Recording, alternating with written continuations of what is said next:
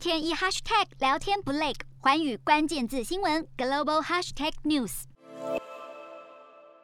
股轮动之下，科技股退位，而 Omicron 相关资讯导致疫苗股表现不佳，区块链股因比特币受创而下滑，标普五百触及盘中新高后小幅收黑。道琼则涨近百点，连续第五个交易日收红。美股四大指数涨跌互现，道琼指数上扬九十五点八三点，收三万六千三百九十八点二一点；纳斯达克下跌八十九点五四点，收一万五千七百八十一点七二点；标普五百小跌四点八四点，收四千七百八十六点三五点；费半指数下挫四十七点三二点，收三千九百九十二点一九点。欧洲股市方面。欧股周二以平高盘开出，随后在美股高开的助阵下再上一阶，来到史上次高水准，延续耶诞红的牛市。英国股市因耶诞假期活动持续休市。德国股市上涨一百二十八点四五点，收一万五千九百六十三点七零点。法国股市上涨四十点七二点，收七千一百八十一点一一点。